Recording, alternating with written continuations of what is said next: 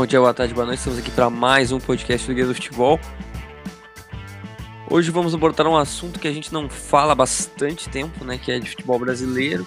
Nossos últimos podcasts estavam muito temáticos para poderem ouvir a qualquer minuto do dia, né, qualquer hora.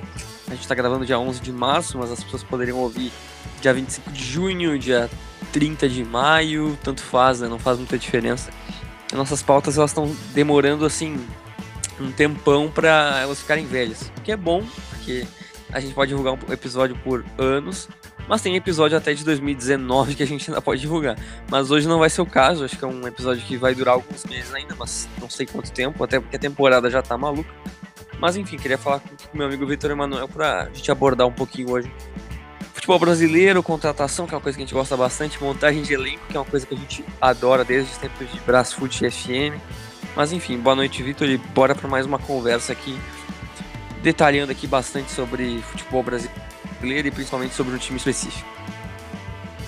Boa noite, Rodrigo. Bom dia, boa tarde, boa noite a todos. Vamos falar um pouquinho de futebol brasileiro mesmo, depois de um tempo. E tem bastante coisa para falar aí, porque tem um time aí no Sul que tá... vai fazer uma reformulação depois de um 2020 bem decepcionante. Vitor, eu tenho que te lembrar que ano passado a gente fez a mesma coisa. A gente fez um, uma, uma, uma retrospectiva assim do ano do Grêmio de 2019, que tinha sido um pouco abaixo, mesmo sendo uh, semifinalista da Libertadores, mesmo sendo semifinalista da Copa do Brasil, mesmo sendo quatro colocado no Campeonato Brasileiro. A gente tinha feito assim, ah, o Grêmio agora vai para um ano uh, que, apesar de não ter sido ruim em 2019, 2020 pode ser melhor, pode pode fazer um ano legal porque tinha contratações muito boas, né? E, Vitor, voltando no tempo, as contratações realmente foram boas. Eu não acho que o Grêmio cometeu nenhuma grande falha, além de um determinado jogador que tu conhece muito bem. Mas eu não acho que foi um, um, ano de contratações ruins que o Grêmio teve. A gente pode até trazer aqui depois a lista completa.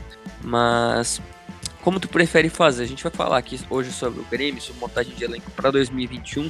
Tu prefere fazer a lista completa agora, posição por posição, ou contratações que vieram da última temporada? Como tu prefere? Bora pela ordem cronológica, né? Falar dos, que chegaram em 2019.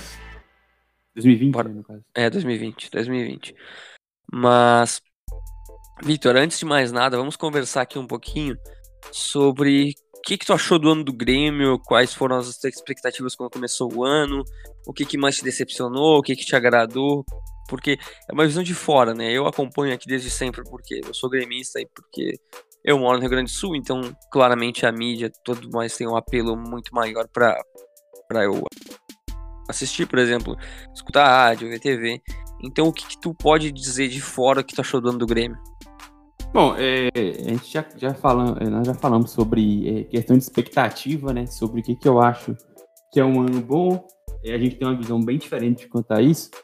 Mas assim, é, eu, eu entendo a frustração do, dos gremistas, porque você mesmo me falou algumas vezes que era me, o melhor elenco que o Renato teve no Grêmio.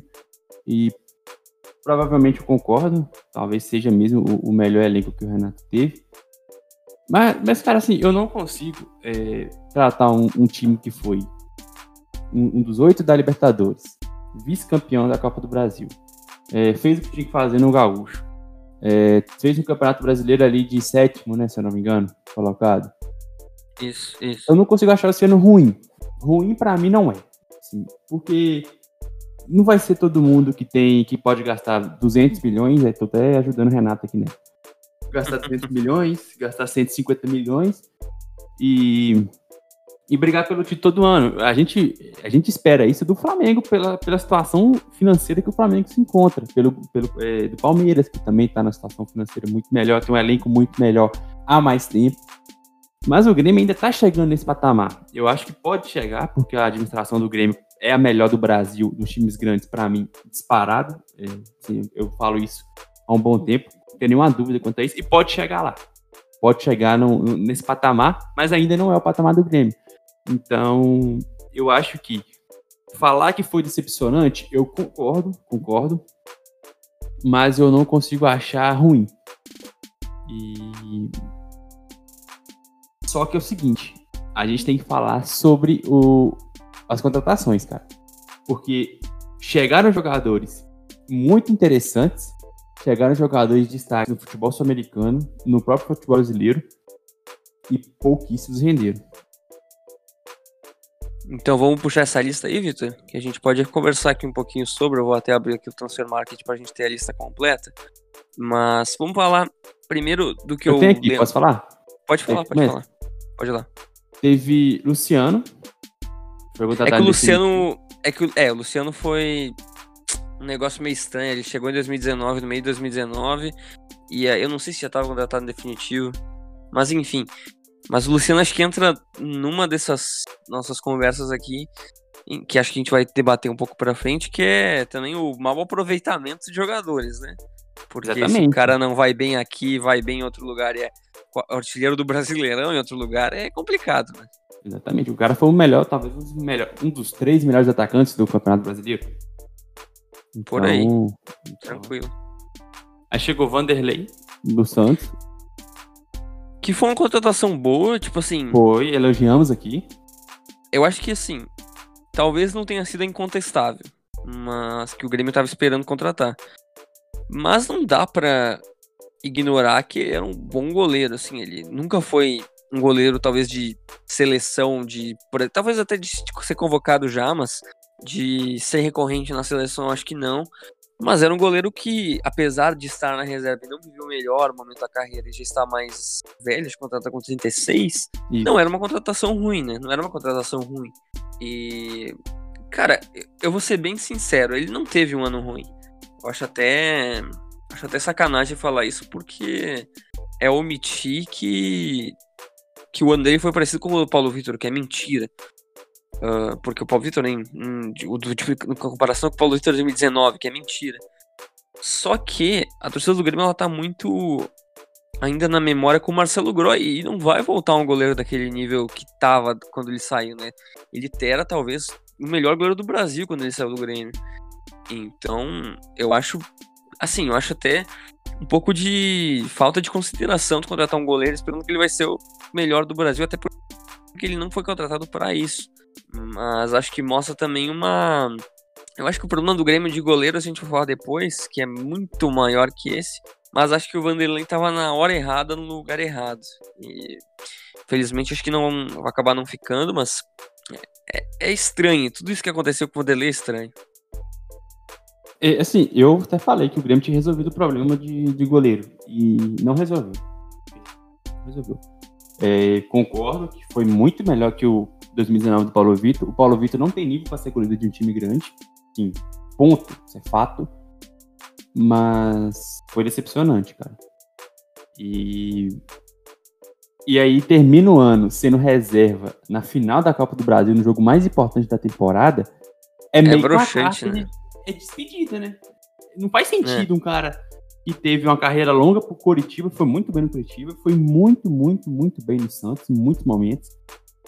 E chega pra ser titular. Eu, eu lembro que eu falei algo parecido com, pô, o Grêmio tem goleiro para os próximos 3, 4 anos, porque o goleiro tem uma longevidade maior. E na real que não foi. Porque, e não vai ser esse goleiro por 3, 4 anos, porque é, ele agora provavelmente vai ser um reserva, um reserva de luxo, 5. Acho ele ainda um bom goleiro, mas foi decepcionante. E Mas me explica aí também como, como um time que tem essa certeza de não colocar ele numa final da Copa do Brasil, que é um torneio importantíssimo, que era a última esperança do Grêmio de salvar 2020, como o Grêmio no jogo seguinte na Libertadores coloca ele como titular? Eu não entendo essas É. coisas assim. Não faz O sentido. Renato, eu- não sei como é que tá a reação aí, mas o Renato tem que, ser, tem que apanhar muito por isso. Tem que bater no Renato por isso, porque não existe, cara. Goleiro, goleiro não é o- aquele, aquela posição que você troca, não, cara, toda hora, não. Não é, não é volante, meio campista, atacante que você troca toda hora, não. É, não é o, o, o Ferreirinha que sai pra entrar o Luiz Fernando. Não é assim que funciona. O goleiro precisa de ter sequência. E o pior, você tirou ele pra colocar um goleiro fraco, cara. Entendeu? Sim. É um goleiro fraco. Não é tirar o Vitor e colocar o Groi, por exemplo, lá em 2012. Que foi um outro contexto, mas um exemplo de um goleiro que bom, é um goleiro bom. O Paulo Vitor não é bom. E ele mostrou isso em 2019. Então, é, o Renato meio que praticamente deu, abriu a porta pro, pro Vanderlei sair, né? Mas É. enfim, vamos, vamos pro próximo que foi o Caio Henrique. Estranho, né? Chegou, jogou dois, três jogos, sei lá, se chegou a isso e vazou, foi embora. É, acho, acho, que ele fez quatro jogos, né? Quando ele, quando ele tava aqui. Foi uma situação meio. Assim, é, é difícil de explicar esse negócio porque entre a contratação e o anúncio foram mais ou menos uns 20 e poucos dias. Então, demorou muito tempo para ele ser anunciado. Demorou quase. Acho que demorou até um. Não sei se chegou um mês, mas demorou muito tempo desde que fechou até ele ser anunciado. Foi uma contratação que demorou muito tempo por burocracia com o Atlético de Madrid. Foi, foi um caos. Concorrência com outros times, Flamengo, Fluminense.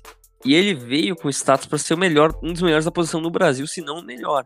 Só que o problema é que tinha uma cláusula que o Atlético de Madrid poderia pedir a, a volta dele a qualquer instante. Aí não dá para fazer isso, né, cara? Exato, não dá pra fazer isso. Mas eu entendo que isso foi meio que era ou isso ou ele não vem, entendeu? E tipo assim, eu acho que o Grêmio precisava de uma resposta em relação ao lateral esquerda, apesar do contexto, entendeu? Ah, mas aí e... você gasta 500 mil euros, na época era uns 2 milhões, 2 milhões e meio, praticamente. É, por aí. Por quatro jogos. Então, então, esse foi o ponto. Por isso que eu vou explicar.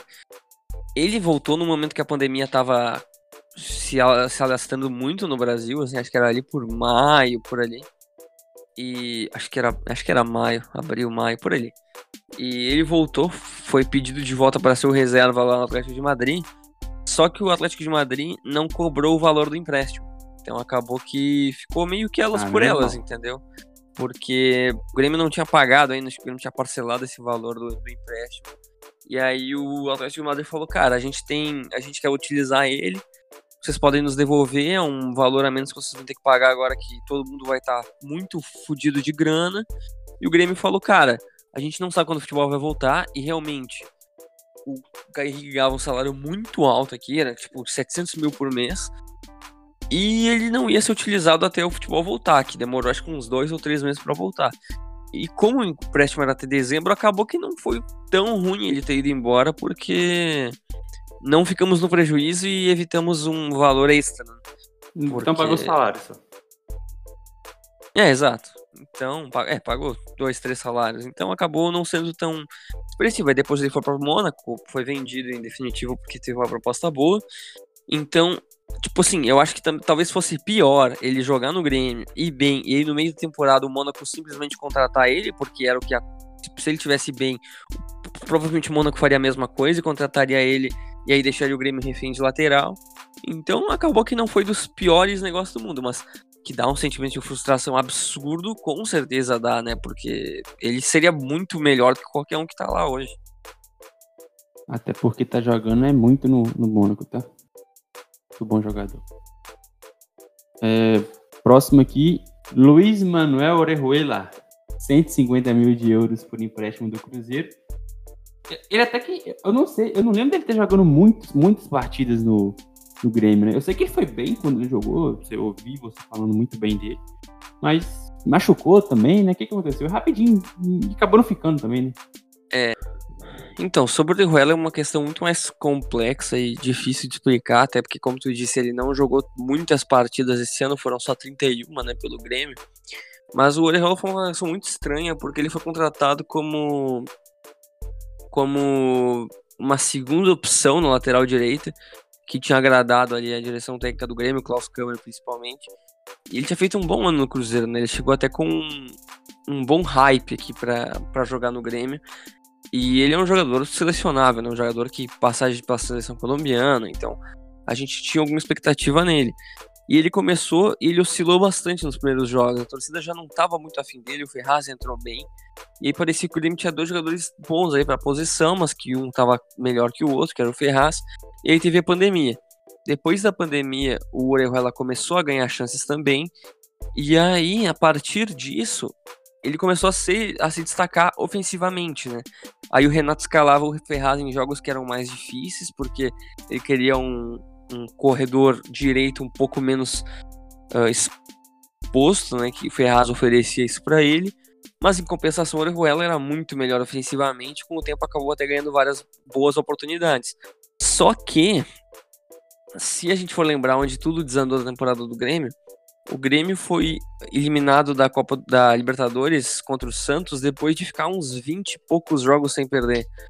E foi exatamente nesse jogo que o Orejuela se lesionou. Então, depois disso, o Orejuela não jogou mais pelo Grêmio. Teve todo o embrólio que o Grêmio fechou um acordo com o Cruzeiro. O Cruzeiro uh, destruiu o acordo. E aí parecia que ele ia para o Atlético Mineiro, acabou não indo, acabou indo para São Paulo. Foi anunciado hoje, inclusive, por um valor, inclusive, até menor do que o Grêmio ia pagar, mas e com parcelas também que vão ser pagas só no que vem. E o Grêmio ia pagar já nesse ano acabou, que, acabou sendo ruim para os dois lados. Né? O Cruzeiro ganhou menos, o Grêmio perdeu um jogador de qualidade que queria ter no elenco. E hoje parece que nem o Ferraz vai ficar. Então foi uma contratação boa, mas que no fim acabou. O Grêmio não, não conseguiu nem contratar o jogador em definitivo. Então, dos pontos altos dessa temporada, nem isso aconteceu, né? Então, acho que é bem frustrante da parte do Grêmio pensar nisso. Pois é, eu fiquei até meio assustado hoje quando a venda do Orejuela foi anunciada por 13 milhões.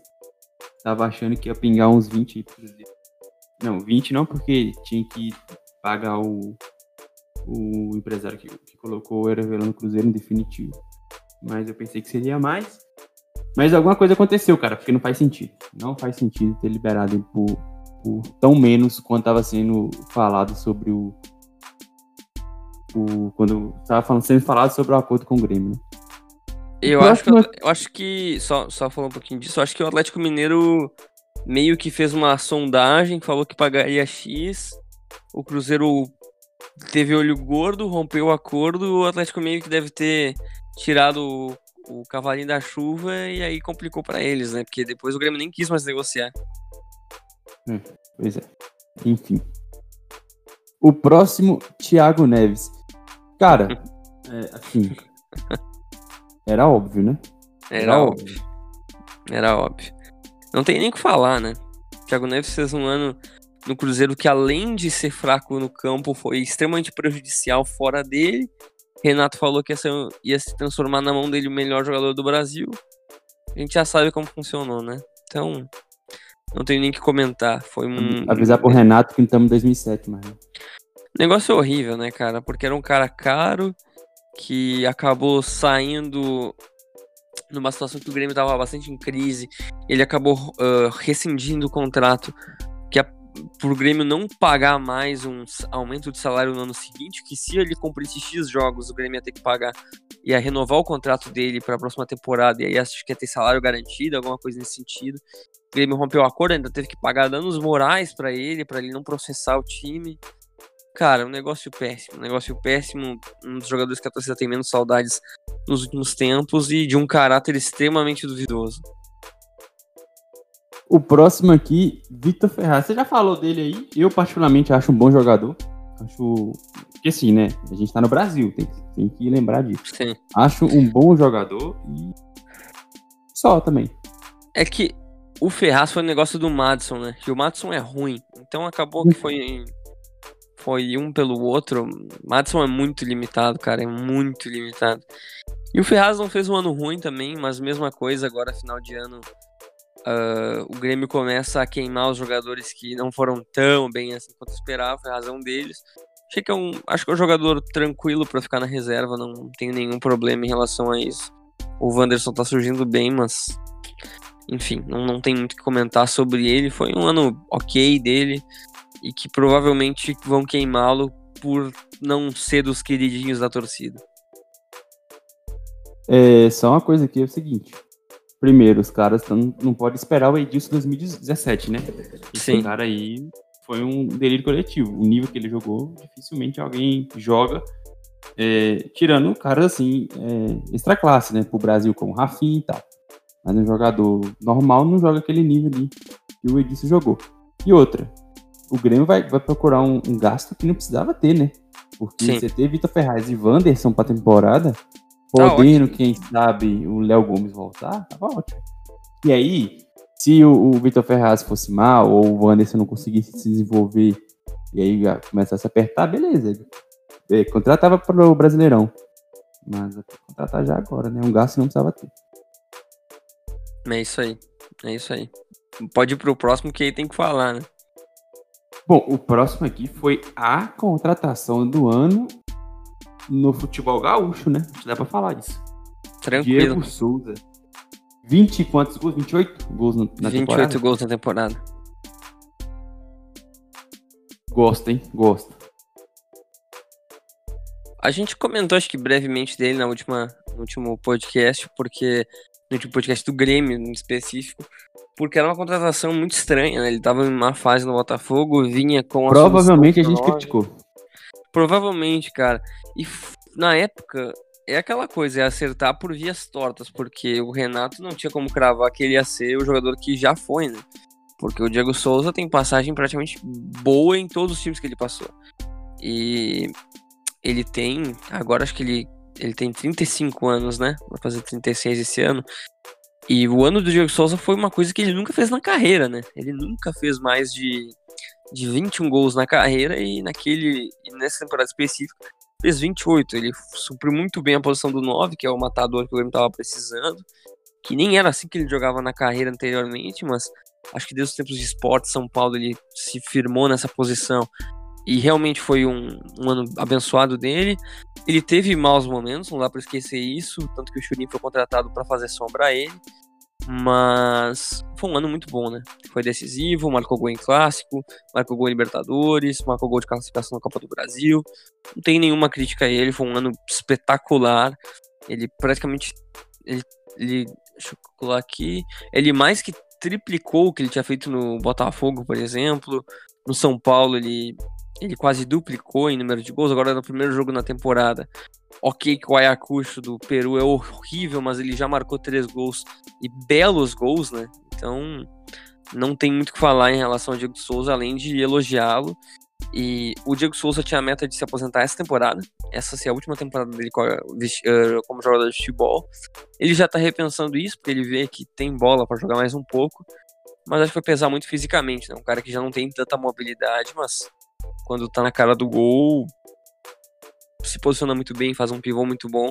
E no jogo aéreo é perfeito. Acho que no Melhor Brasil hoje não deve ter ninguém Brasil. melhor que ele no jogo aéreo. Tranquilo, tranquilo. O Diego Souza é subestimadíssimo, cara. O Diego Souza jogou bem, como você falou. Cara, eu não sei, eu não lembro direito da passada dele pelo Atlético Mineiro. No, no mais, teve bons momentos em todos os times que jogou. Todos, tranquilo. No Palmeiras ele destruía. No Grêmio foi vice-campeão Libertadores. No Flu, ele teve a primeira passagem, eu acho que foi boa. Sim, no esporte ele virou ídolo. No Vasco copou a Copa do Brasil. Exato, era o melhor jogador que ele tinha, se pá. No Cruzeiro ele teve um, um, Não foi tão bem, mas ele estreou bem na, na no Brasileirão e depois foi vendido, mas. Assim, Ficou pouco tempo ruim, também. também né? É, e também veio, veio grana, mas o William, então tá ótimo. É, Robinho, 32 anos, meia do Cruzeiro. Cara, eu vou te falar. Deixar eu, depressivo. Eu falo, Eu falo assim, o Robinho foi o melhor jogador ofensivo do Cruzeiro em 16, 17 e 18. 19 talvez, 19 não dá pra, dá pra salvar nada. Ele é, é, que assim, ele não tem nenhum hype, mas ele jogou um, uma bola absurda em três anos de Cruzeiro. E tudo que o, que o Thiago Neves sonhava ser, ele era. O jogador que criava chances, só não fazia, não fazia gols, mas ele era o, motorzinho do time. Ah, eu gostava muito dele, para. Sério mesmo. É um dos melhores meio campistas que eu vi no Cruzeiro. Jogou muita bola. Só que aquela coisa, né? Tá velho, não consegue mais render tanto da forma que rendia jogando aberto pela direita quando, no, no Cruzeiro do Mano Menezes. E era outra pedra cantada que seria um fiasco. Né? Ele tá muito pesado, né? Muito pesado. Ele não tem mais físico para jogar a bola. E agora foi pro Curitiba, que, por contrato de produtividade, então era esse tipo de jogador que tava no Grêmio. E, cara, ele começou até não tava jogando tão mal, mas depois virou Renatices, né? Insistir num jogador que não tá bem, que é uma coisa que não faz nenhum sentido, porque tu só vai queimar o cara mais ainda. Ou o cara vira gênio, ou o cara vai se queimado, né? Porque. Então, foi uma contratação horrível ainda bem que era produtividade, ainda bem que o Grêmio uh, não tinha que renovar com ele automaticamente, e o Grêmio pôde mandar ele embora agora sem muito peso na consciência. Cara, zero saudade. Acho que talvez ao lado do Thiago Neves é a pior contratação do ano, se é que é possível. Outro ex-cruzeiro que chegou foi Lucas Silva. Quatro ex-cruzeiro, hein, cara? Que isso? Esse é, foi decepcionante também, né? Eu acho que o pessoal tá pegando um pouco acima no, no pé dele, mas Eu esperava mais. Foram cinco ex-cruzeiros nesse ano. O, o Robinho, o Orejuela, o Thiago Neves, o Diogo Barbosa. Ah, então seis com o Diego Souza. É, o Diego Souza. E quem é outro que a gente falou? O Lucas Silva. É, é isso. Absurdo. Cara, o. O Lucas Silva decepcionou, mas ele, sim, querendo ou não, foi o jogador com mais minutos no ano do Grêmio. Então ele acabou sendo útil sempre quando o Grêmio precisava dele, entrava quando precisava. Assim, o gremista tem que pensar que ele não é o cara do Cruzeiro campeão de 2013 e 14. E ele tem qualidade técnica, ele é um bom jogador, tu lembra dele jogando e era um bom jogador, até na segunda passagem dele pelo Cruzeiro. Só que também ele conviveu alguns momentos ruins, ele nunca teve uma parceria de, da volância ali fixa, porque podia ser o Maicon, podia ser o Matheus Henrique, podia ser o Darlan, podia ser três desses que eu acabei de falar.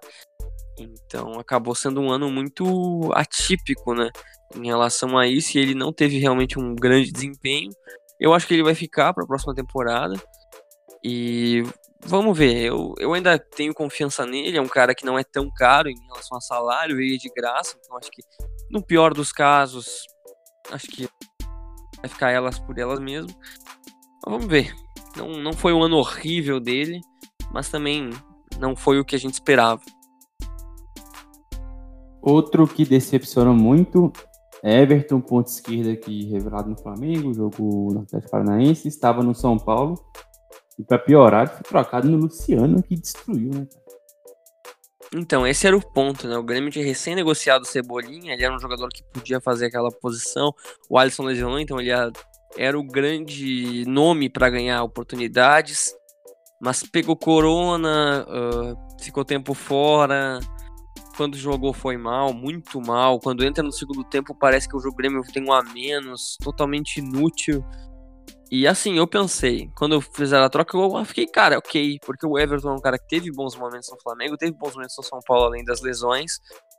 Mas o Luciano tava muito mal no Grêmio. O Luciano era a terceira opção do ataque. Então eu não achei nada absurdo negociar o Luciano pro São Paulo.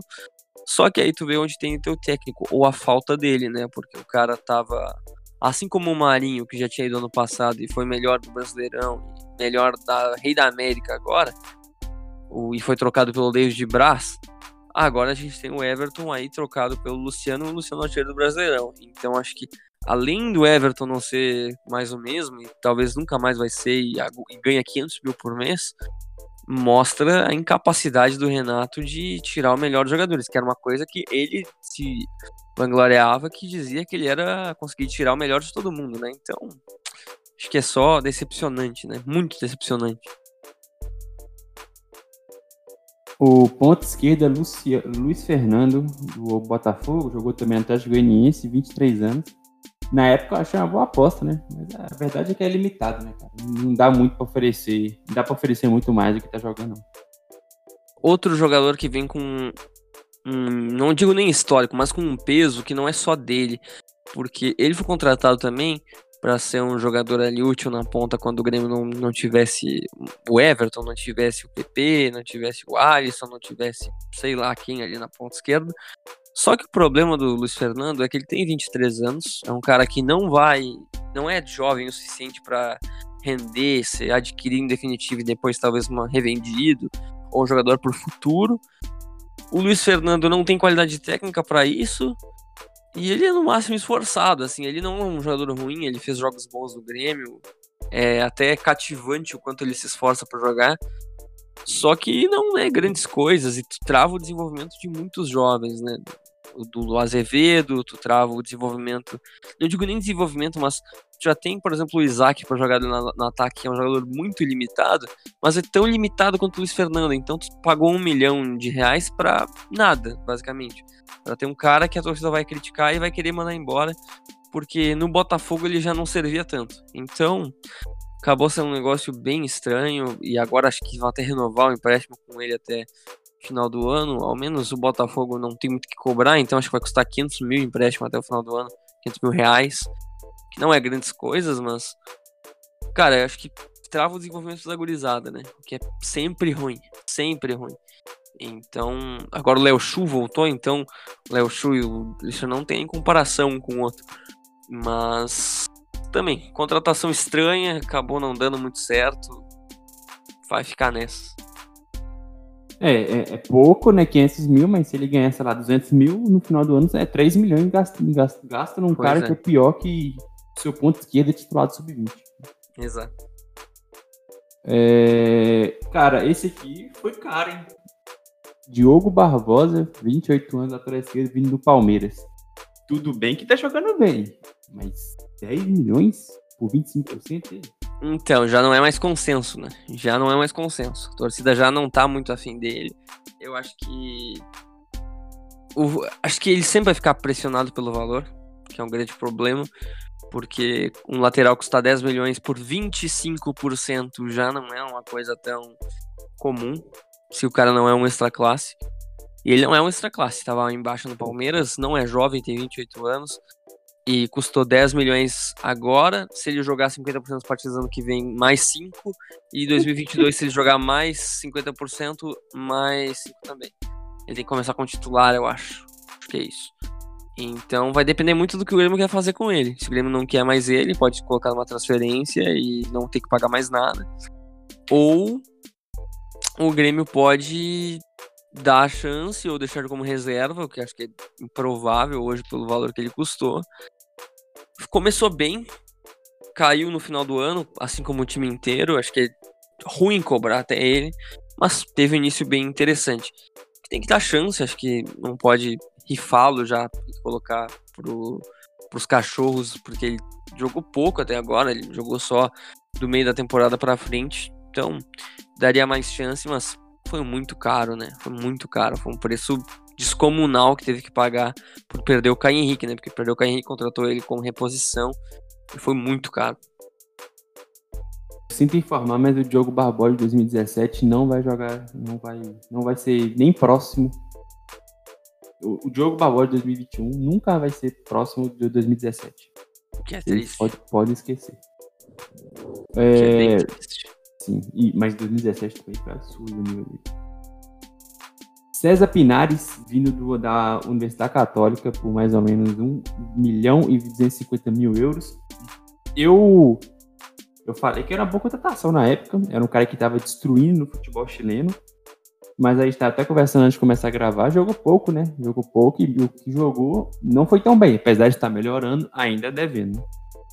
É o que eu te falei, né? O Pinares ele chegou no meio da temporada, bem. Ele foi a última contratação do ano que o Grêmio fez. Só que teve um porém, não pôde nem jogar a Copa do Brasil. Então nem. Ele nem na Copa do Brasil pôde dizer, ah não, aqui eu tô.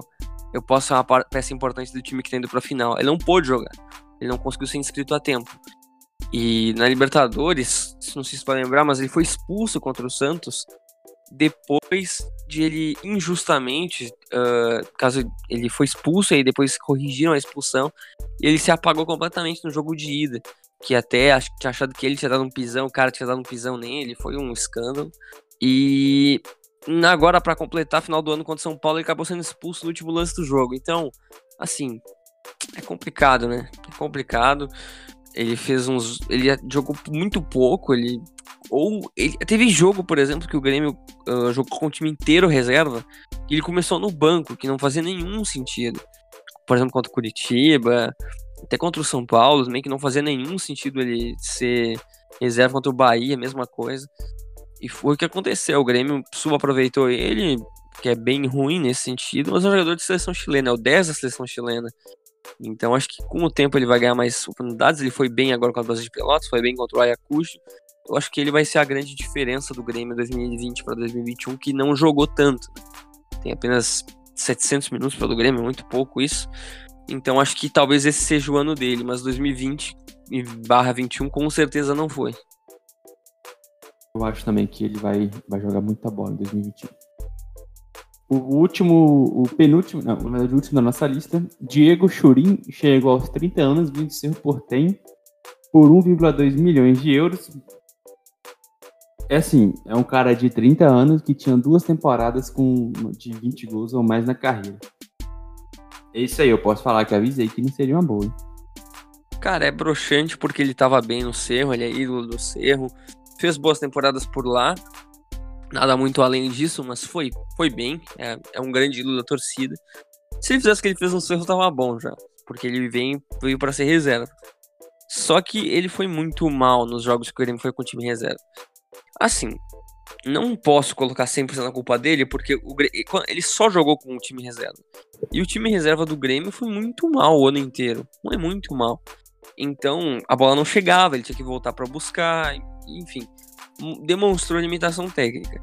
Mas, ao mesmo tempo, ele é um jogador muito aguerrido, um jogador que tenta muito até o fim das jogadas, que se esforça muito para para disputar a bola, e acho que o torcedor do Grêmio se valoriza isso.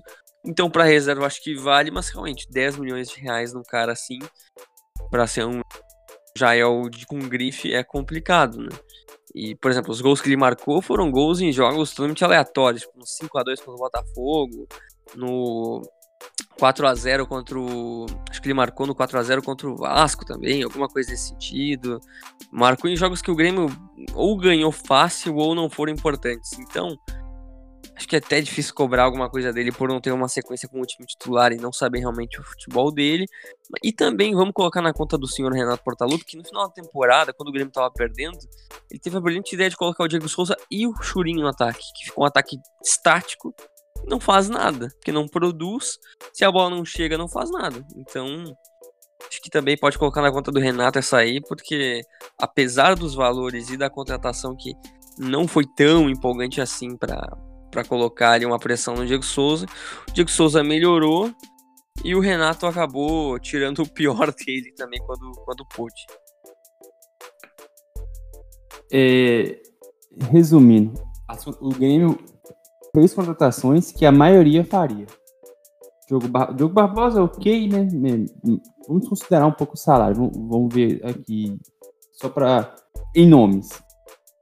Sei que o, o valor tem que entrar na conta depois, mas em nomes. O Diogo Barbosa é uma contratação de um cara que. multicampeão, um cara que estava em time grande, que ainda poderia ser útil. Pinares está aqui no futebol chileno, era o melhor jogador de lá. O Lucas Silva estava livre no mercado e nunca jogou mal no Brasil. O Lucas Silva, em 2019, foi bem, inclusive. Caiu, mas foi bem. E ele saiu antes de cair, bem antes de cair, inclusive. É... O Diego Souza foi uma aposta, mas de um cara experiente, que sempre foi bem em qualquer lugar. E, e realmente foi bem também em 2020.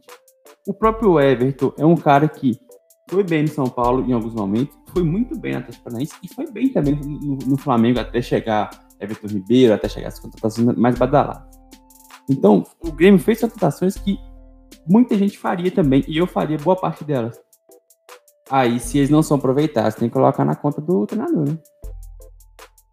Não, com certeza. Tem que colocar. Tem que colocar. E eu acho que com certeza essas contratações e todo o rendimento do Grêmio nessa temporada tem que colocar na conta dele.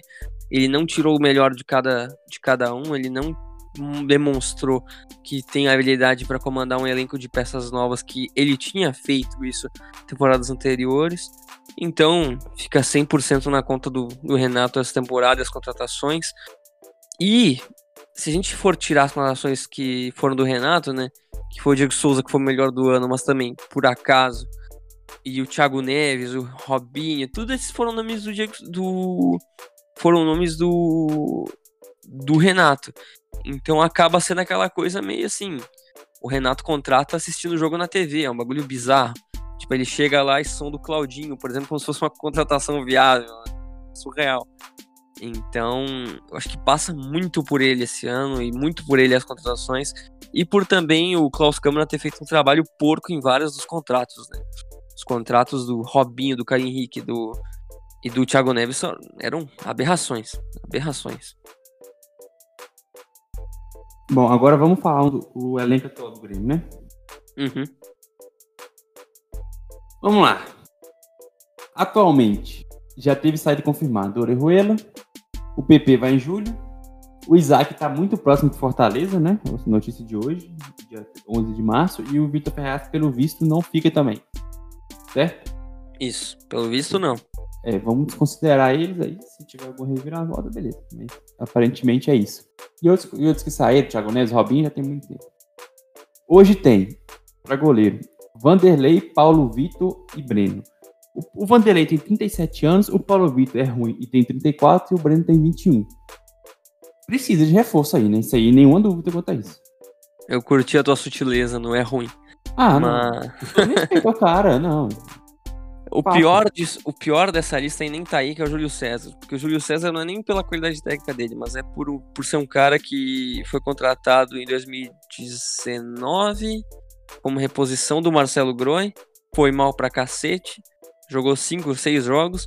Esse ano literalmente jogou um. Um, sei lá, dois dias antes de acabar o contrato dele. Ele jogou no Galchão, ficou o ano inteiro sem jogar. E em 2021 jogou um no último jogo dele com a camisa do Grêmio, um, faltando dois dias para acabar o contrato, que não faz nenhum sentido. Cara, o cara ficou. O Paulo um Vitor é mais jogador que o, é mais goleiro que o Júlio César. E, velho, pra que tu ter três goleiros experientes? Três! Três! E nenhum ser bom o suficiente pro teu time. Cara, é bizarro. É bizarro o que o Grêmio fez. Dizem que o melhor goleiro do Grêmio de todos esses é o quinto, que é o Adriel, que veio da base, que é muito bom sub-20. O Grêmio já liberou o Felipe Mediolaro pro Dallas. O Grêmio já não deu espaço pro Breno e colocou três goleiros velhos e perdeu uma grana, cara. Então, pra, pro gol de carência, é uma posição que eu acho que o Grêmio vai contratar mas eu acho que eles vão dar chance ao Breno. O Breno vai jogar, já jogou contra o Pelotas, jogar, o Brasil de Pelotas vai jogar agora contra o Esportivo. Acho que o Renato vai muito analisar como é que vai ser o ano dele. Eu acho que um entre Vanderlei e Paulo Vitor sai, eu acho que vai ser o Paulo Vitor, que já tá meio afastado do elenco. E aí depois vamos ver o que vai acontecer. Mas eu acho que fica Breno, Vanderlei e talvez contrate outro. Estão especulando alguns nomes, né? Não sei se você quer tratar isso agora ou depois, Vitor. O que, que tu acha melhor? Vamos, vamos agora. Melhor. Falaram do Agostinho Rossi, do Boca Juniors, que é reserva. Só que já meio que cancelaram a contratação porque acho que sondaram e aí viram que ele tem problemas extra-campo, também conhecido como agredir a esposa, então já não, não é aí é uma não dá, né? Aí não dá. Uh, falaram do Cássio, né, que é um jogador revelado no Grêmio, só que também já, já falaram que é mentira, que não vai contratar. Então, se um presidente fala numa entrevista coletiva que não tem a menor chance eu acho que é melhor nem, nem ir muito por esse lado, até porque é um goleiro caro que já não é tão novo. E acho Mas eu, eu acho que esse Cássio é um bom goleiro, hein? Dizem que é, tem uma carreira sólida, né? Ganhou um pouquinho. Ganhou. Pouquinho, pouquinho. Não, foi decisivo em alguns jogos importantes, né? acho que mundial, umas coisas assim, né? Nada muito importante. Mas falaram hoje do goleiro do Fortaleza. O que, que tu acha disso, Victor? Eu, eu sei que ele fez um ano muito bom. Eu sei que 2019 dele também foi, foi, foi aí satisfatório. Mas eu não consigo confiar, cara. Eu não consigo confiar. Eu vou falar um negócio aqui. Eu sou guardiolista, eu sou. Eu prezo pela posse de bolas também. Mas o goleiro que é conhecido como bom com os pés, não dá. não dá. O não bom dá. Everson. Sabe quem é bom com os pés? Goleiro Fábio. goleiro Fábio é bom com os pés. Alguém fala que ele é bom com os pés? Ninguém. Por quê? Porque ele é um monstro embaixo da trave, que é onde importa. Entendeu? Ah, mas o goleiro ajuda a começar a jogada. Tudo bem, irmão, mas se ele errar, já era. Se o goleiro é o único cara que não pode errar nunca. Nunca. Não tem ninguém atrás dele. Então, eu tenho esse, eu tenho esse preconceito, eu vou ter que admitir. É um bom Dito preconceito. Isso, tem outras opções tem outras opções. Goleiro Rafael do Atlético Mineiro, um baita goleiro. Já tem uma experiência, jogou pouco na carreira, porque foi reserva do Fábio a vida toda. Mas é um cara com mais de 30 anos, que é a idade que o goleiro começa a chegar no auge, geralmente. É, um dos goleiros do Santos, eu acho o John melhor, mas o João Paulo é um baita goleiro, um baita goleiro. E eu até falei já e, lá no grupo, mas assim, eu não vejo por que, que o Santos, nessa dificuldade financeira, ficaria com dois goleiraços desses. Porque, assim, a mim não faz sentido. Ele não pode fazer, alguém pode vir aqui me explicar. Mas não faz sentido um time que precisa de grana, tem dois goleiros jovens e muito bons, muito bons. Tanto o John como o João Paulo são goleiraços, entendeu? Eu não sei dizer que é o melhor, mas a torcida do Santos diz, os caras que a gente conversa, diz que é o, é o John. Vou confiar na, na palavra dele. Mas ambos são goleiraços. E eu não sei por que ficaria, se os dois são jovens, entendeu? Não é como o Cruzeiro teve muito tempo, o Fábio Beira nos 40 e o Rafael com 20 e poucos. Aí dava para ver um futuro pro Rafael. E aqui ah, vai ficar revezando goleiro? Para mim isso é errado. Eu acho que, igual faz na Europa, goleiro joga campeonato e Champions e o outro joga Copas menores. Beleza. Mas aqui, essa realidade é, é, é tá distante pra gente ainda. Tá distante. Então eu acho que não vai acontecer e acho que seria um erro pro Santos, ainda mais na situação financeira, que pode fazer uma grana boa. Então, eu, se eu fosse o Grêmio, que tem dinheiro por, por tudo que, que é dito aí de superávit, etc., eu iria pesado no, no João Paulo, cara. De verdade. É, eu não sei qual vai ser o caminho que o Grêmio, que o Grêmio vai levar. Eu acho que o Grêmio vai contratar um goleiro mais experiente, eu não acho que vai um tão jovem como o João Paulo. E... Tem o Santos, né? É, o que falam, né? Falaram do Santos também por aqui, que ele estaria negociando com o Grêmio. Eu não sei até que ponto é verdade. É um goleiro já experiente, né? Já tem algumas ah, temporadas aí. É, não, não é das minhas maiores preferências, mas sei lá, na situação que tá. E talvez deem chance pro Breno, dizem que o Breno é realmente muito bom. Eu poucas vezes jogar porque o Grêmio não colocou ele para jogar. Mas vamos ver. Acho que tem espaço para mais um goleiro.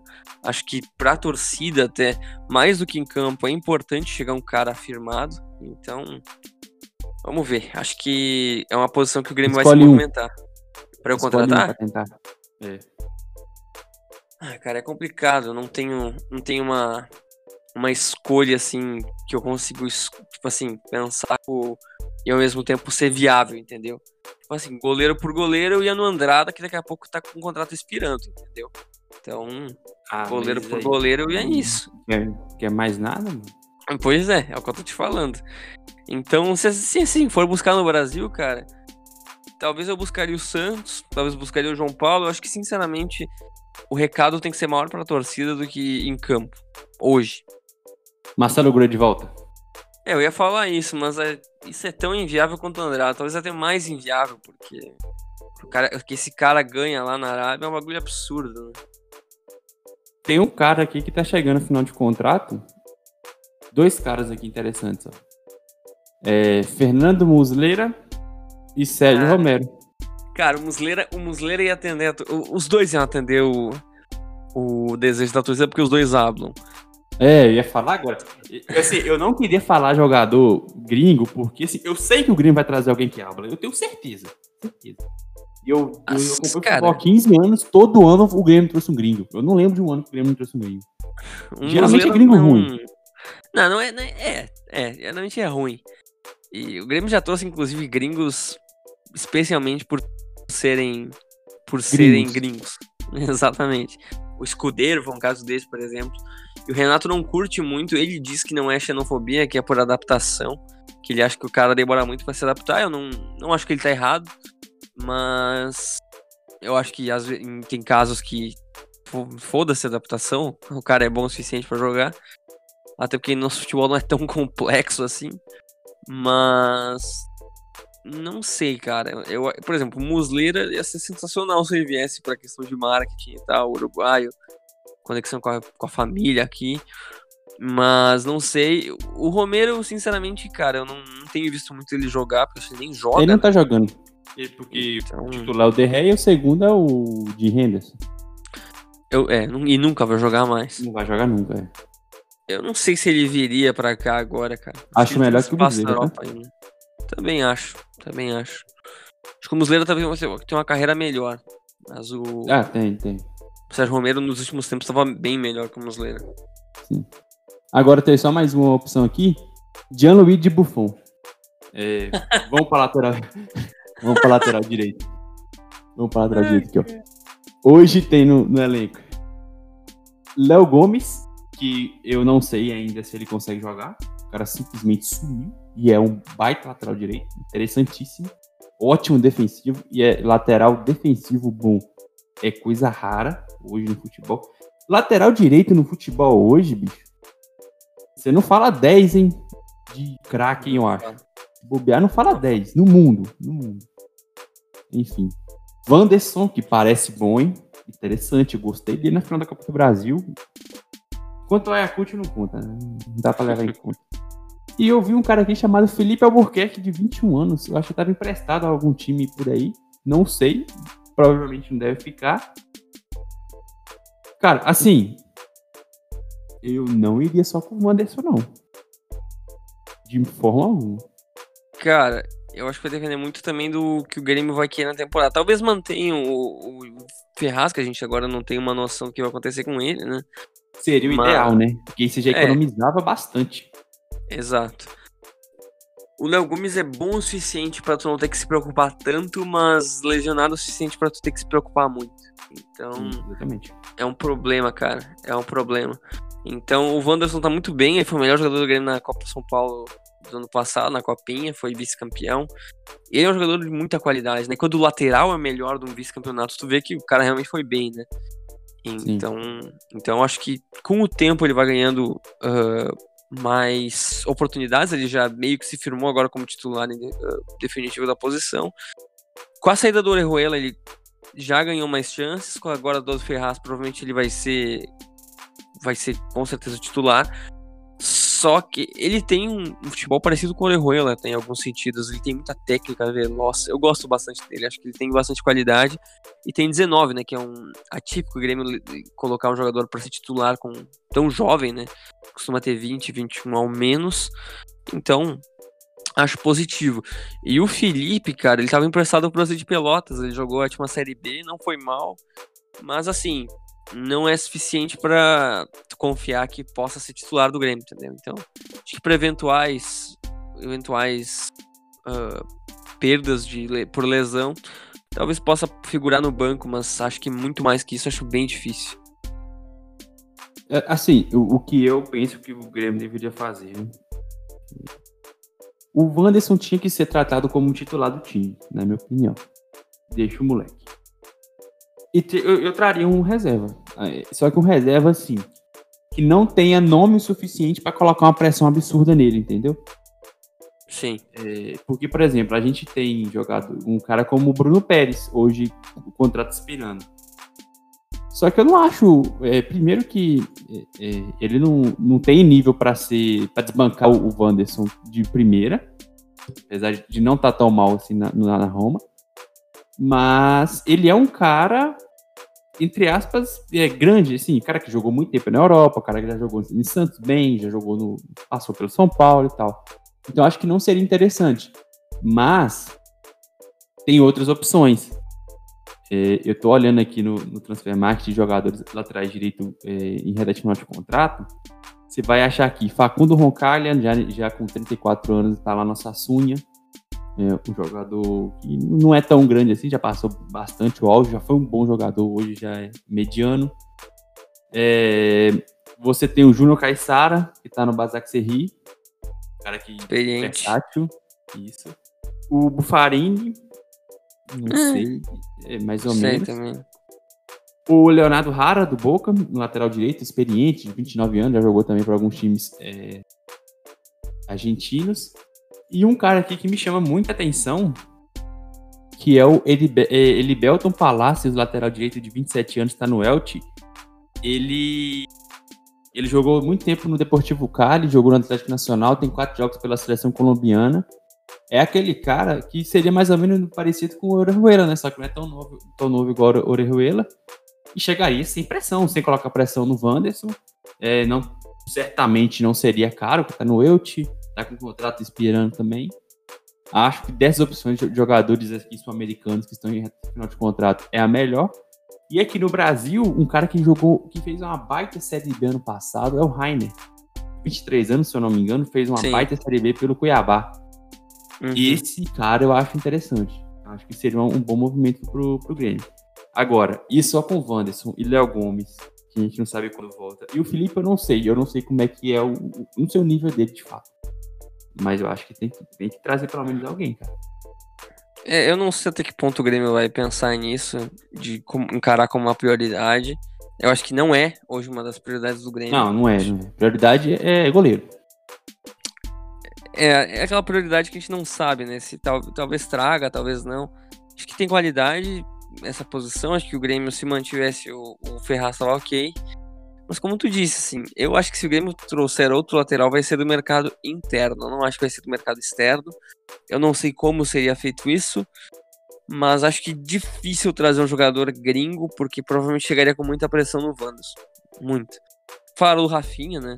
Que bom, é, excelente aí, lateral.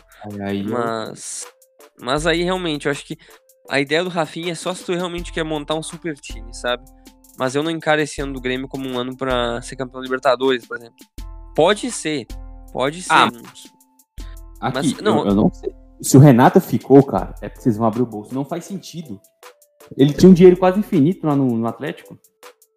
Cara, o, Renato, o Romildo falou que o Grêmio vai trazer de 5 a 6 reforços pesados, né? Vai trazer reforços para chegar a jogar. O Rafinha seria um desses. Então, seria um desses. Só que falaram de tantos já até agora, de tantos caras grandes que difícil, né? Seja Douglas Costa, seja Alex Teixeira, que fica até difícil de colocar todos esses caras, porque parece uma piada, né? Parece uma piada. A, não sei, não sei te dizer. Eu acho que o Rafinha é muito grande para para um, para por exemplo, o Wanderson ter alguma chance. Eu acho que se for para trazer um cara muito grande vão deixar o Wanderson, acho que talvez chegue um cara para compor. Mas acho que grande não chega não. Acho que chega um cara nível Ferraz se o Ferraz sair. É, eu acho que é o ideal. Acho que tem que deixar o menino aí, porque, pô, 19 anos e mostrou ser talentoso, né, cara? Vamos ver. Tem que jogar, tem que é. jogar. Vamos pra zaga. A zaga eu acho que tá mais tranquilo, né? Kahneman, Jeromel, apesar do Jeromel também tá, tá chegando na reta final, né? Não tem como negar isso. Paulo Miranda, Rodrigues, 23 anos só. O David Braz e o zagueiro Juan, de 21 anos. Ah, bicho, enquanto tiver um entre Kahneman e Joramel, jogando sempre, que o Kahneman é um cara que não se machuca tanto, acho que tá tranquilo. Cara, é, que esse é o problema. Esse ano, acho que eles jogaram junto menos de 30 vezes, né? E se um joga só, o Jeromel e o Kahneman jogam, eles têm que cumprir o papel do outro. Então é complicado, cara. Assim, o ano inteiro, o reserva imediato dos dois pareceu ser o Rodrigues e o Renato foi de Paulo Miranda e Brás. Então, foi de Kahneman e Paulo Miranda e agora tá jogando o primeiro jogo de Libertadores com Paulo Miranda e Brás. Então, extremamente broxante, né? Porque tu tem os dois melhores zagueiros ali do tipo brasileiro, pode até questionar ali, talvez um ou outro em algum, em algum caso, mas é, é a melhor Hoje dupla. é o Gomes. Então, mas tu pode questionar, mas ainda é a melhor dupla. Ah, não, vai me, não vai me convencer que o Luan desbanca um deles. Não tem como, não tem como. E, só que é um problema, né? Porque realmente a idade está chegando, o Jeromel já não é criança, tem 35. O Kahneman não tem menos de 30 ainda, mas tá com lesões também, tem seleção que também pesa. Cara, é complicado depender do, do Braz e do Miranda, que o Braz errou no horrível, péssimo. E o Paulo Miranda, ele vai bem, sabe? Ele é um, ele é um zagueiro que tem alguma técnica. Mas, cara, ele se lesiona muito e ele demora muito tempo para voltar, assim, para se adaptar depois. E o Rodrigues, cara, eu acho ele um zagueiro muito irregular, muito inseguro. Ele vai para ataque, ele é rápido, mas eu não sei se é o cara, sabe? Acho que pra reserva serve, mas se ele vai ter que jogar muitas partidas da temporada, eu já não sei se é o cara. E o Juan é muito, muito imaturo, jogou muito pouco ainda. O Juan, muita gente tá, que acompanha a base coloca fé nele. Ele teve proposta para ir pro, pro um time da. pro projeto do Lille. Que o Lille tem um time na Bélgica. Era para ele ir pro Lille, acabou que o Grêmio recusou a proposta, uns 3, 4 milhões de euros, o Grêmio recusou a proposta. Então, assim, sinal que confia nele. Então acho que o Juan e o Rodrigues vão ser o futuro. Eu dispensaria o Braz e o Miranda hoje, porque são jogadores que não são baratos e não são jovens. E traria um bom zagueiro para ser reserva ou para talvez às vezes jogar até Thiago com, Silva. com três zagueiros. não quer mais nada, né? Não quer mais nada. Ah, aqui, tem, tem opções, cara. Tem opções.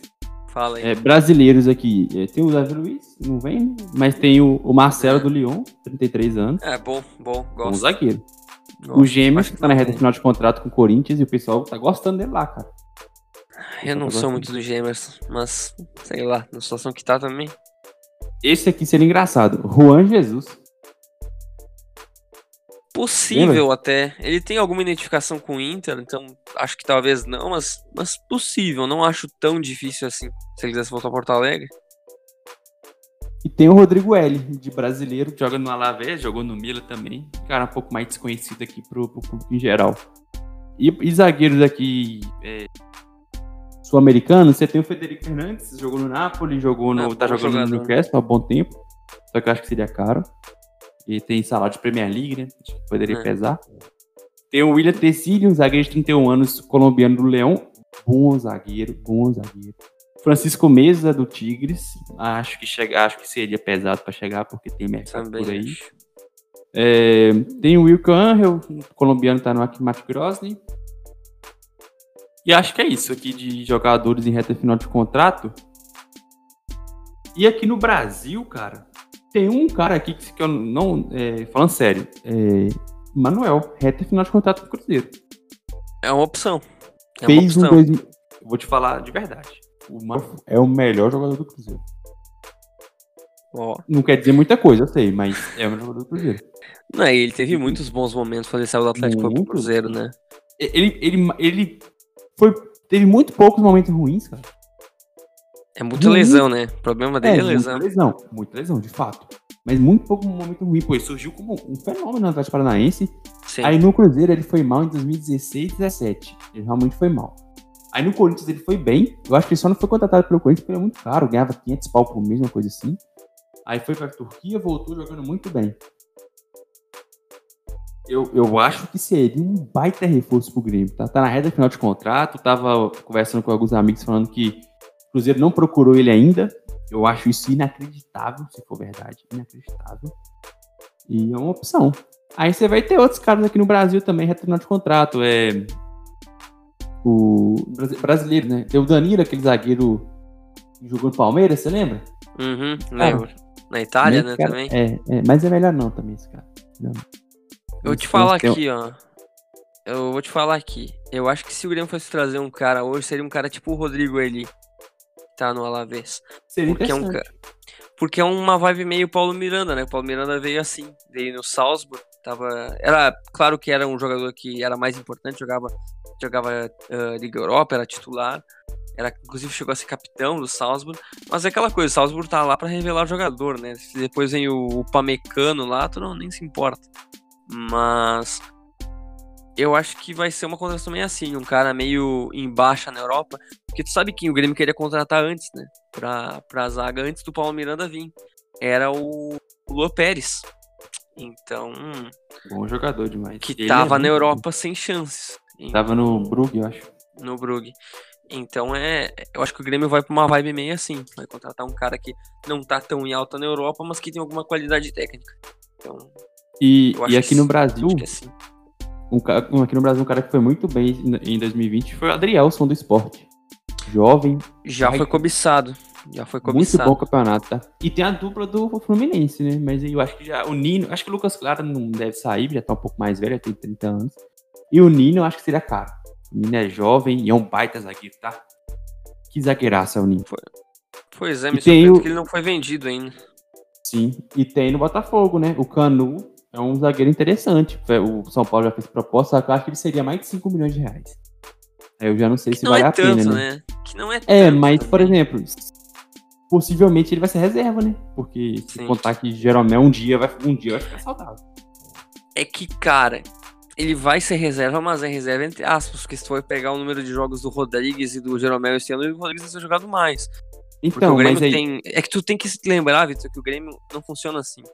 O Lucas Silva foi reserva durante o ano e foi o jogador que mais jogou. Então, É, mas, mas o, que- eu quero te falar, por exemplo, o cara, eh, por exemplo, ele, ele poderia ir pro São Paulo, por exemplo, onde seria titular, não foi, beleza.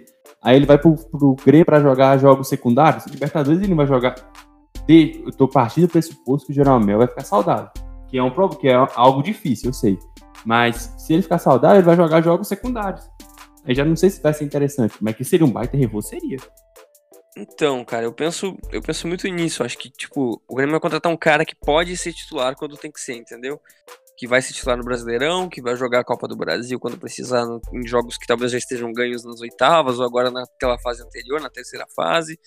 Eu acho que o Grêmio vai numa vibe assim, um cara que pode ser titular, que era como chegou o Brás e como chegou o Paulo Miranda. E acho que nessa linha pode gastar até uns 5, 6 milhões de reais. Acho que não é nenhum absurdo. Até pela moeda, né? Como é que tá hoje. É, e tem que pensar que o Jornal tem 35 anos, né? Já tá na reta final de carreira. Vamos para a lateral esquerda com Diogo Barbosa, Bruno Cortes e Guilherme Guedes. Esse aqui tá tranquilo, né? Tá tranquilo e. Cara, vai ser estranho, porque estão falando que o Cortes pode rescindir contrato. Eu não sei até que ponto isso é verdade, porque ele é. Não vou dizer que ele é um ídolo do Grêmio, mas é um jogador que, cara, é importante. Tipo, pensa o Egídio pro Cruzeiro. Não é, é um ídolo, mas, mas, mas, cara, foi importante. Não dá pra sim, negar isso.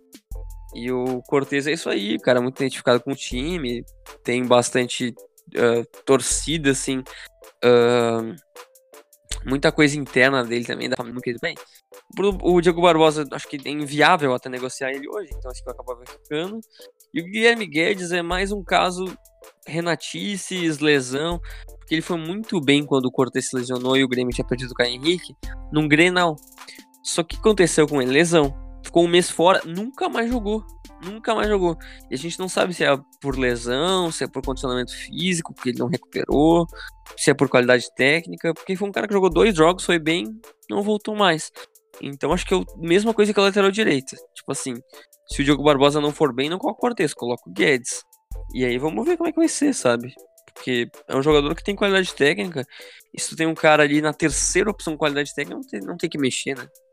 Sim. É, e opções aqui também tá embaixo, cara. Jogadores de reta, reta final de contrato.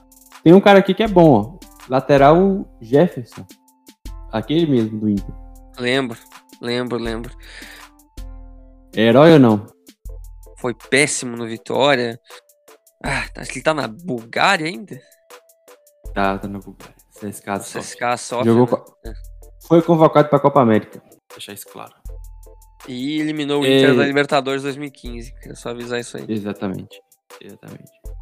E pensando aqui no Brasil, eu não tô lembrando aqui de cabeça opções viáveis, não. Também não consigo. Não, não o Vitor Luiz, talvez, que não foi muito bem no Botafogo, ah. mas também. O cara não foi bem no Botafogo. Muito mal esse ano, cara. Nossa. Foi muito mal e é, não consigo lembrar. Enfim. Não consigo também. Tô pensando Palmeiras aqui, mas o reserva do, do, do Vinha. Quem, quem é reserva do Vinha? Uh... Era o Diogo ah. Barbosa. Acho que é o Esteves. Esteves é lateral direito. Enfim, é, eu, vou, é. eu vou, eu vou procurar aqui rapidinho. Enfim. Não vê o caso é... que o lateral não vai precisar contratar. Não vai, não vai. Vamos pra volância. Aqui tem jogador, hein? Maicon, 35 anos. Tem o Michel, o Vitor Bobsin, Matheus Henrique, Matheus Henrique, Lucas Silva, Darlan e Lucas Araújo. Assim, eu vou te falar um negócio. Não, Milda, o Matheus Henrique me decepcionou demais em 2020, mas demais mesmo. Eu não assisti nenhum jogo que ele se destacou. Eu acho que eu assisti bastante jogo do Grêmio esse ano. O Michael não joga, né? O cara só vive machucado também agora. E também tá muito velho, já passou o tempo do Michael, na minha opinião. O Michel, outro cara também que sofreu uma grave lesão, estava emprestado ao Fortaleza. Na prática, sobe Lucas Silva, Darlan, o Bobici. Eu ouço falar desse cara tem 10 anos, nunca vi ele jogando até hoje. E eu acho que precisa ter jogado para ser titular, cara. Trazer é a então, um 5, um volantão. Uh, não precisa ser no caso de, de quebrar pessoas, mas tem que ser um cara de qualidade técnica. Os nomes cotados hoje são Jailson, que está na China, que no caso não está na China, está no Brasil, porque não consegue ir para a China, então talvez assim, um, um trufo pro Grêmio utilizar agora. Ele, cara, ele não foi mal aqui, mas eu não gosto dele, acho ele um jogador bem limitado tecnicamente. Foi pro Fenerbahçe, o que é bem inacreditável, e foi bem até, não foi mal. Mas talvez uma rodagem na Europa tenha talvez qualificado ele um pouco mais, um cara já identificado com a torcida. querendo ou não, jogou a final da Libertadores, então traz boas lembranças pro torcedor. Talvez tivesse mais paciência em esperar ele demonstrar um bom futebol, mas tem que ser por empréstimo. Então não sei se vai contratar ele. Outra opção, Rafael Carioca, né? Que hoje saiu notícia de tarde que o Grêmio já fez uma primeira proposta para ele, que vai oferecer um caminhão de dinheiro. Não sei até que ponto é viável a contratação dele, mas é um jogador que. Não, não, não tem nem briga, né? Ele é titular, não tem nem briga. O problema dele é o valor, né? Que ele recém renovou com o Tigres, quase veio no começo do ano passado, acabou não vindo. E agora é sondado, mas é muito caro. Então não sei até que ponto o Grêmio vai poder contratar ele.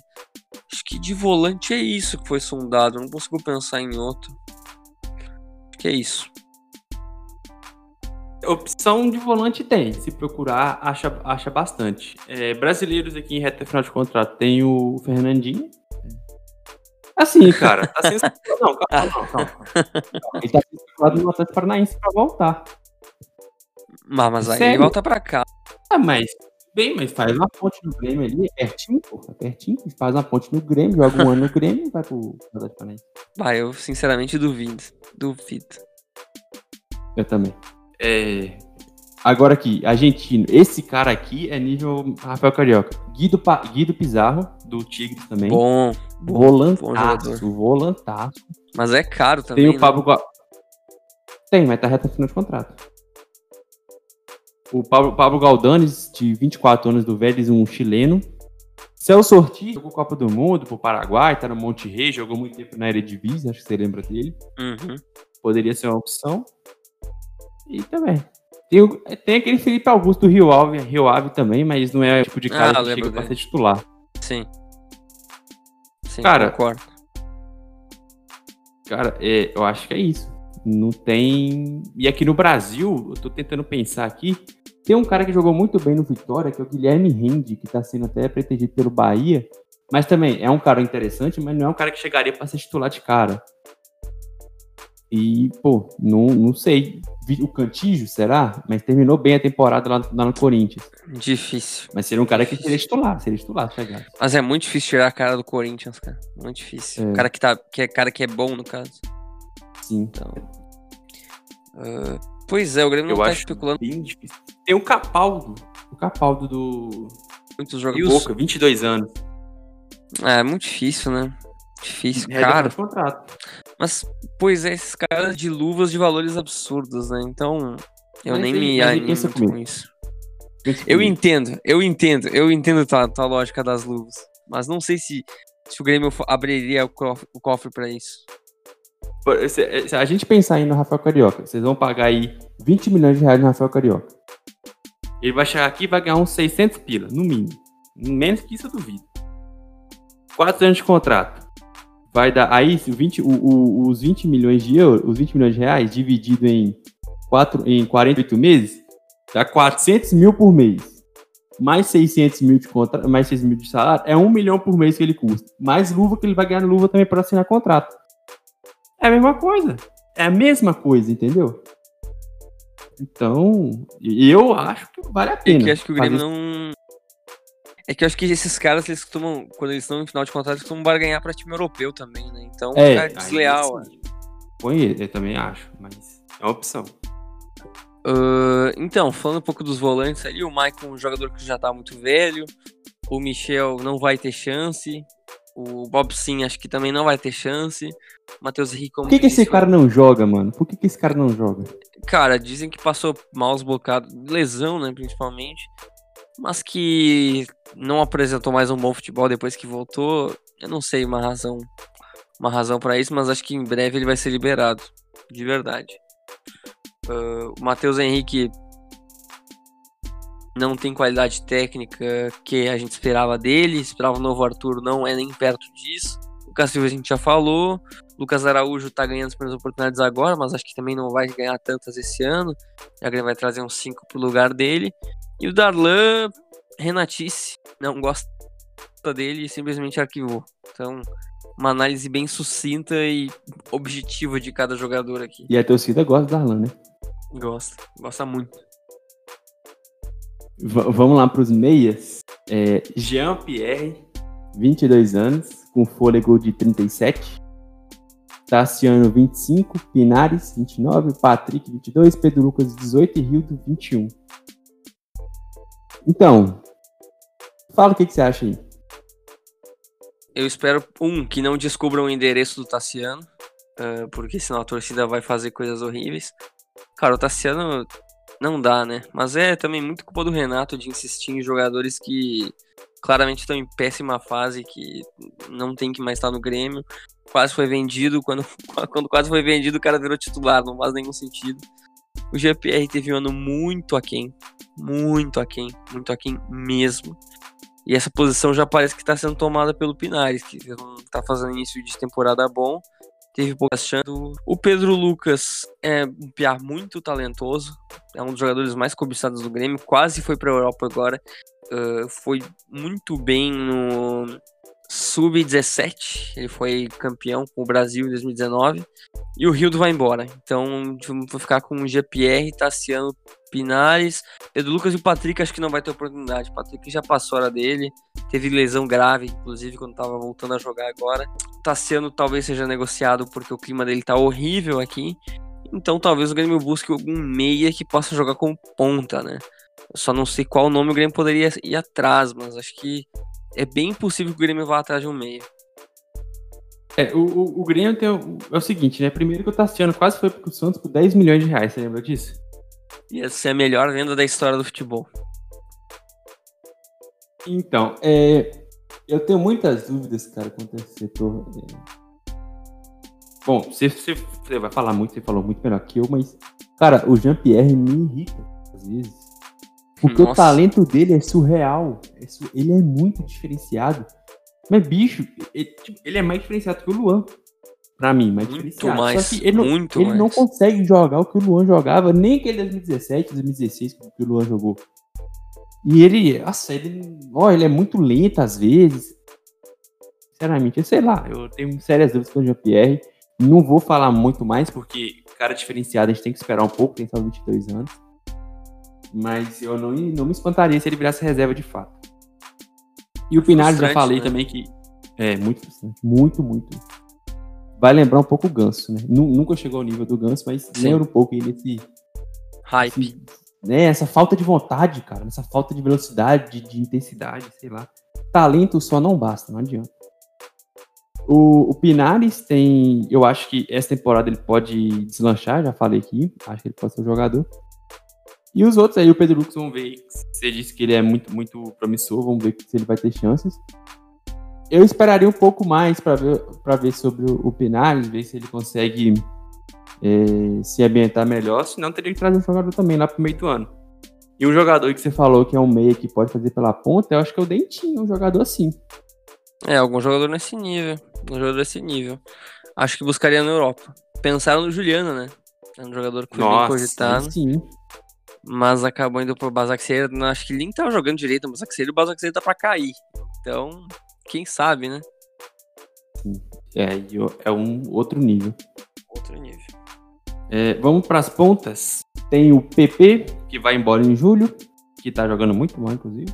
Guilherme Azevedo fez gol contra o Ayacucho, 19 anos. O Everton, 32. O Alisson, muito bom jogador, 27. Luiz Fernando, 24. O Ferreirinha, que tá melhorando, hein? 23. Léo Chu, que vem com hype muito bom depois de uma boa temporada no Ceará, com 20. E o Ricardinho, 19. E aí, ciente? Então, vamos lá. A gente tem que tirar um, dois, 3, 4 dessa posição. Porque assim, o PP não vai ficar. Então já descarta ele. E tá muito mal. O Grêmio já tá negociando até uma. Talvez liberar ele antes. Então, mesmo que ele não jogue, para ele se adaptar meu Deus, lá. Cara, meu Deus. Chegou nesse nível. Chegou nesse nível. O Everton tá na lista de dispensa, então provavelmente ele vai se encontrar, vai tentar levar ele para algum time, acho difícil. O Luiz Fernando, apesar de ter ficado, eu acho que não vai ter muitas chances. E é um jogador que não fica para 2022 com certeza. O Grêmio não vai contratar ele definitivo.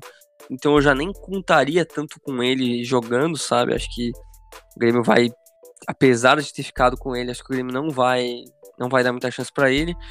E o Ricardinho, eu acho que se ele ganhar chance no profissional, talvez ele ganhe chance no como centroavante. Porque tem ali tem o Fabrício, que acho difícil jogar. E o Churin tá convendo com lesão. Talvez o Diego Souza fique sem reserva. Então talvez coloque o Ricardinho ali. Então a gente fica com Guilherme Azevedo, Alisson, aí eu deixo o Luiz Fernando com uma interrogação, Ferreirinha e Léo Chu. Que eu acho que vai acontecer? Acho que ele vai trazer um jogador pro lugar do PP. Quase certeza que vai, vai contratar alguém. Falaram Douglas Costa, eu acho impossível, mas vai saber. Falaram do Alex Teixeira, impossível também, mas vai saber. E falaram de quem mais? Roger Guedes também, acho mais provável, mas ainda acho difícil. Acho que o Ferreirinha vai ganhar chances agora, tá numa fase bem melhor que o PP. O Léo Chu vai ganhar muitas chances depois de ter ido muito bem no Ceará. E aí tu tem ainda o Alisson, que jogador muito polivalente, eu gosto muito dele, mas também não vive uma grande fase. E o Guilherme Azevedo dizem que tem muito talento. Eu, ontem foi muito bem específico, mas também adversário fraquíssimo. Mas é um jogador que, seleção de base, tem, um, tem algum, um, alguma qualidade. Mas se a gente for ver aqui, é todo mundo tirando o Alisson né, e o Everton, como a gente vai embora, com, com menos de 24 anos, né? É muito jovem, né? E não tem nenhum cara já consolidado além do Alisson. O Alisson sempre vai ser aquele jogador nota 6,5 ali. Quase nunca joga mal e raramente também é o craque do jogo. O jogador gosta muito gestão. Então, é, o Alex Teixeira, né, eu, eu, eu anotei aqui, tá sem contrato. Seria a contratação do ano do futebol brasileiro. Tranquilo. O Douglas Costa eu acho viagem. Se chegar, é o, eu, é mais ainda do que o Alex Teixeira, porque é surreal o que o, o Douglas Costa pode entregar. E, cara, eu tô pensando aqui em nível, em nível do Brasil.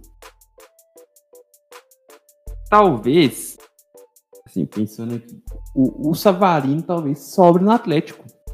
Talvez, né? Talvez sobre, porque tem Keno, tem Vargas, tem Sacha. Muito tem estrangeiro, Hulk, né? É, isso. O Johan, Nacho chegando agora. Talvez ele sobre. Seria interessante, uma aposta interessante. O Arthur foi mal no Bragantino na temporada passada. Talvez consiga aí uma, uma tratação.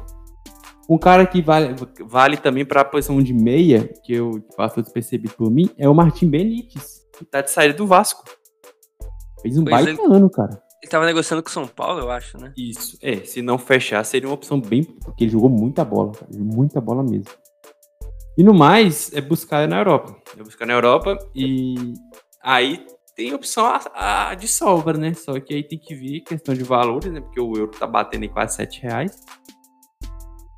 E aqui no Brasil não vejo muita, muita opção, não.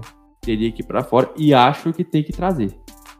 Porque tá bem insuficiente aí esses caras, ainda mais que vai perder o PP, que apesar de estar mal, é um cara que pode se recuperar se o nível seria o grande jogador do time.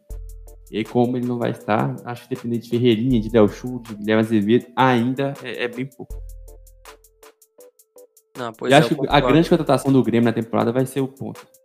é, eu também acho. Até porque é um cara bem mais. que provavelmente vai vir com alguma grife, né? Sim. o Grêmio tem grana para investir. Por exemplo, vou só falar uma coisa aqui do balanço do Grêmio. O Grêmio tinha que vender esse ano 20 milhões. Ano passado tinha que vender quase 100. Ano passado o Grêmio vendeu o Everton, vendeu o Luan, vendeu vendeu o Tony Anderson, vendeu vários jogadores. Eu sei que bateu e com muita sobra. Esse Só ano o Cebola Grêmio... bateu, né? Só o Cebola bateu. Esse ano o Grêmio colocou uma meta muito menor de 20 milhões, que deve ser a menor meta da história do Grêmio, se a gente for fazer com o valor uh, ajustado, né? E, e, já fez com o PP. O PP então, entrou agora. Mas ele já fez, já fez 10 vezes isso aí, quase. Exatamente. PP foi quanto? Foi quanto? 15? Foi 15. O Grêmio ficou Dá 90. O Grêmio foi, acabou ficando com 70 milhões, 60. É um 70, quase 70. Quase 70. Bateu três vezes. Né? Então, bateu com tranquilidade, então sobra uma graninha ali para investir, né? E vai acabar sendo investida talvez em alguma grande contratação. Assim, pra nome da torcida, o Douglas Costa é o maior e melhor de todos, né? Mas é um cara que tá no Bayern, cara. É, é pedir demais que ele venha agora. E é um cara que, se ele tiver em, em condições, eh, em condições físicas boas, ele consegue jogar tranquilo na Europa. Então, eu acho bem o, complicado ele vir. O Douglas Costa tá onde ele deveria estar. O Douglas Costa é jogador de Bayern de Munique. O problema é que, que ele tá machucando muito. Mas Sim. saudável tá onde ele deveria estar. Sinceramente. Queridinho do Guardiola. Sim. E agora, para fechar, o centroavante, ou o atacante ali, jogador mais centralizado, Diego Souza, Diego Churi e Fabrício. E aí? E eu truco aqui que o Diego Souza não vai fazer a temporada que fez. O que eu, eu vou, digo mais. O Diego Costa não faz 20 gols esse ano. Eu me surpreenderia muito se o Grêmio contratasse alguém. E, cara, não sei se 20, mas ele já fez 3. Então. É, sim. espera aí, espera aí que acho que talvez ele bata. Se jogar contra o Ayacucho, mete mais dois, já tem um quarto dali da meta tua. Exatamente. Mas eu acho muito difícil o Grêmio contratar alguém, porque o Churin foi caro e acho que vão dar uma sequência para ele também no Brasileirão e talvez algumas Copas. E o Diego Souza teve uma temporada da vida dele, né? Então acho muito difícil o Grêmio ir atrás de alguém. Acho que nem deve, sinceramente, porque se tiver algum problema, tu pode colocar o Ricardinho, que tava muito bem. Eu posso até puxar aqui, mas o Ricardinho foi muito bem no Brasileirão Sub-20. Então ele veio, ele veio do São Paulo, acho que ele veio brigado com o São Paulo. Ele chegou agora há pouco no Grêmio e foi muito bem. Então acho que se o Grêmio for dar chance para um centroavante ali, talvez invista no Ricardinho. Um jogador jovem, o Grêmio tá tentando subir os jogadores mais cedo, então talvez esse seja o nome. Acho que nem deve contratar outro. Porque, cara, a gente não pode tratar o Churin também como um jogador horrível, né? Porque pra reserva serve. Então, eu acho que o Grêmio não vai mexer nessa posição, acho que nem deve. E talvez seja a posição que eu tenho mais certeza que o Grêmio não vai mexer. É, eu acho que o Grêmio vai trazer o cara, hein? Cavani reta final de contrato. ai, ai, ai. Hoje Cavani banca. Banca. Ô, louco. Ô, louco. é, tem um cara aqui sem contrato que seria para estourar também, né? Diego, Diego Costa. É absurdo, né? Assim, esse tá cara é para trazer cara. sem, sem piedade, assim. Mas acho muito difícil. Muito é. difícil. Muito caro também, né? Carinha de Atlético. Ai, ainda bem que só tem um jogo esse ano contra eles. É... E assim, já tem dois meses que tá sem time, tá? Só pra deixar claro aí. Bom, era isso? Era isso. Não, era isso. Acho que vai ser um ano atípico, um ano de reformulação, que o Grêmio não tem há algum tempo. Ano passado até teve, mas acabou que esse ano vai mudar muito mais internamente também. Renato vai ficar, o que é ruim para torcedor, mas acontece. Mas vamos Eu ver, acho que... Muito. Cara, pode discordar quanto Discorda aí na sua casa. É, discorde, discorde aí assistindo o Cruzeiro, porque meu mano Menezes está aqui agora. Bem longe de BH, graças a Deus. é, só para falar aqui é o seguinte, o, o, Renato esteve bem, esteve na pauta do Atlético, e o Atlético está com dinheiro ali quase infinito, né? Assim, já, já teve essa palavra, essa conversa outros, outros tempos e tal. Mas o Renato não teria ficado se não tivesse prometido para ele. Porque, pô, realmente a história dele no Atlético era real. O Atlético já gastou 200 e tantos milhões. Acabou de trazer o Hulk, velho. O Atlético trouxe o Hulk. Isso é bizarro. O Nacho, 8 milhões de dólares, cara, 31 anos. Então, assim, dinheiro não ia faltar para ele. Já tem um elenco muito bom uma base ótima deixada pelo São Paulo, apesar do trabalho decepcionante. E ele não foi. Então, assim, eu creio que o Grêmio prometeu muita coisa para ele. E eu acho que o Grêmio vai ser o, o grande time dessa janela de transferência oh. no Brasil. Ó, oh, quero ver. Não, é, é, porque. Não, porque, pô, o Flamengo não vai. O Flamengo não tá com. É o, é o time com mais dinheiro, mas não tá em condições financeiras tão boas assim. Teve que quase doar o, o Natan hoje pro Bragantino. 500 mil euros de empréstimo muito pouco. E teve o, o, o Flamengo colocou metas muito altas para bater em desempenho esse ano. Acho que colocou ser finalista de, de Liberta, semi de Copa do Brasil e não chegou nada disso, entendeu? Então por isso que eu acho que o Flamengo, é óbvio, tem mais dinheiro, mas não tá numa situação tão boa e tem um elenco bem melhor. Então não tem, porque não tem muita coisa que fazer. Talvez vai trazer o Rafinha e por aí. Não, não tá nem sendo especulado. O Palmeiras também. O Palmeiras deu aquela contenção de, de grana bem forte, deve trazer um outro reforço aí, porque veio muita grana com as premiações. E os outros 18, 17 times da, da Série A estão com o Pires na mão. Então, é ah, o Atlético, né? mas até já trouxe o que tinha que trazer. Acho que, acho que sim. Não deve ter muitas movimentações a mais. Talvez um zagueiro ali e tal. Os outros 16 estão com o Pires na mão. É, eu, eu, concordo contigo nesse ponto. Acho que é que o que o que vai complicar o Grêmio para fazer uma janela pesada é o calendário, né? Porque o Grêmio acabou a temporada, começou a outra e tá jogando. A, humilhar o Ayacucho foi bem porque tu pode colocar os reservas na volta. Só que aí vai ter que pegar a União Espanhola, provavelmente, ou depende do Vale, né? É, então, o Del Vale é jogo. Então ali é, é perder o técnico, né? Então talvez pese bastante isso. Mas eu acho que é. Cara, é difícil, porque o Grêmio vai ter que passar dali para contratar jogador. Pode até contratar antes, mas anunciar, o cara ser inscrito, julgar. Acho que só, só em abril por ali. Então é, é bom que o Grêmio passe logo da Libertadores, logo dessa pré-Libertadores, para poder construir o ano, né? Porque agora tá muito difícil construir o ano, basicamente no meio da temporada, né? Exatamente. E outra coisa do Grêmio é que, assim, eu acho que o São Paulo está se movimentando bastante, o Inter também talvez deva se movimentar bem, porque trocou de técnico, mas eles não têm dinheiro que o Grêmio tem. Então, por isso que eu acho que o Grêmio vai ser o protagonista. Que, além de precisar, tem dinheiro para investir. Sim. Mas foi isso? Foi isso. Deixamos por aqui. Vou deixar os recadinhos de sempre. Dá uma olhada na, no arroba Guia Futebol, Guia Futebol Plus. Todos os dias com muitos tweets, muita cobertura de futebol brasileiro, futebol é, europeu e tudo mais. Agradecer a todos que ouviram até aqui e até a próxima. Estamos sempre disponíveis aqui no arroba Guia do Futebol no Twitter, arroba Guia Futebol Plus também no Twitter. A gente está com uma nova identidade visual, então apreciem aqui no podcast também. Tá bem lindão aqui, tô até orgulhoso. E podem sempre nos encontrar no nosso Linktree, que tem todas as nossas mídias, no, nossas plataformas de podcast também, Spotify, SoundCloud, Castbox e tantos outros. E era isso. Esse foi mais um podcast Liga do Futebol.